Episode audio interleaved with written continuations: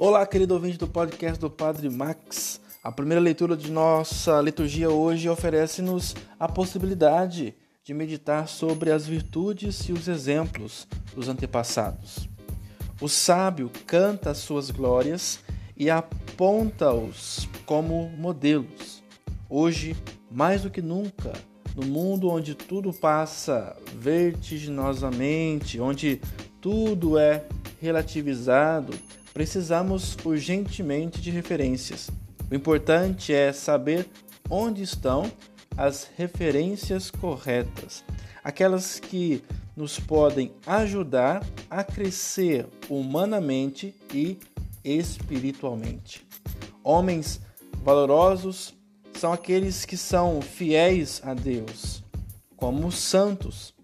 Por isso, não só os invocamos nas nossas necessidades e aflições, mas também procuramos imitá-los no seu grande amor a Deus e ao próximo. Jesus, no Evangelho de hoje, surpreende-nos. Estamos habituados a repetir as suas palavras. Aprendei de mim, porque sou manso e humilde de coração. Hoje, porém, o Senhor parece-nos violento. De fato, o amor de Jesus não é mole. É um amor forte que em certas ocasiões se manifesta de modo verdadeiramente violento. Jesus começou a expulsar os que vendiam e compravam no templo, deitou por terra as mesas dos cambistas e os bancos de vendedores de pombas.